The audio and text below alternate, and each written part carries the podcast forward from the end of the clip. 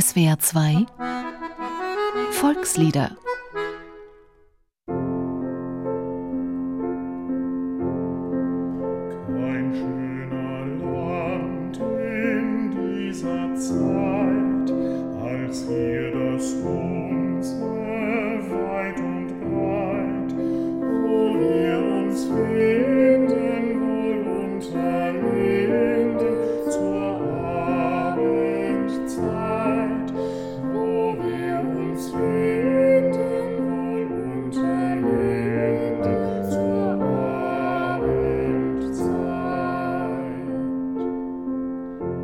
Lieder singen will, der macht das am besten zu Hause am Klavier, so wie hier der Sänger Christian Elsner mit seiner Tochter Pauline und seinem Sohn Leonhard. Wer aber etwas über Volkslieder wissen will, der muss nach Freiburg fahren ins Deutsche Volksliedarchiv. Hier findet man die Grundlagen der Volksliedforschung in Form von viel Papier, abgelegt in unzählige blassrote Mappen aus Pappe. Aus einem der vielen Schubladenschränke im Haus zieht der Historiker Michael Fischer vom Volksliedarchiv die Mappe zum Lied Kein schöner Land heraus. Es handelt sich um eine offene Lieddokumentation. Also es ist die schlichteste Art, Material zu sammeln. Das wird alles, äh, was greifbar ist, zusammengefasst in einer solchen Mappe. Gesammelt werden Zeitungsausschnitte über das jeweilige Lied oder historische Dokumente, in denen es erwähnt ist. Und natürlich die verschiedenen Melodie- und Textfassungen. Michael Fischer zieht Kopien von zwei Liederbüchern aus dem Jahr 1929 heraus, in denen das Lied Kein schöner Land abgedruckt ist. Ja, ich habe Ihnen mal zwei ganz kontrastierende Belege rausgesucht. Das eine ist eben das Lied Kein schöner Land in dieser Zeit und ist überschrieben mit dem Wort Deutschland. Hier wird es eben interpretiert, nationalstaatlich, um nicht zu sagen nationalistisch im Sinne von Deutschland. Der andere Beleg stammt aus der gleichen Zeit, also auch aus dem Jahr 1929, aber eben aus einem Arbeiterjugendbuch.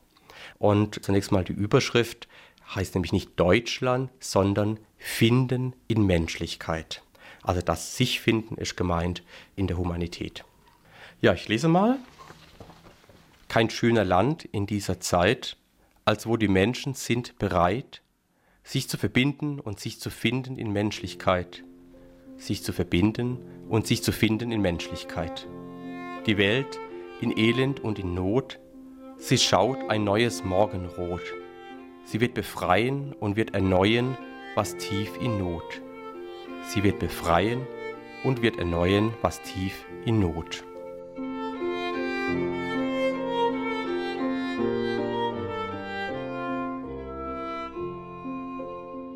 Mehr als 15.000 Sammelmappen im Deutschen Volksliedarchiv bergen solche und ähnliche Geschichten. Gesammelt wird nun seit fast 100 Jahren, nämlich seit 1914. Da entdeckte der Professor für Germanistik und Volkskunde Jon Meyer im Sammeln und Erforschen von Volksliedern seine wissenschaftliche Berufung. Und er war der Richtige dafür.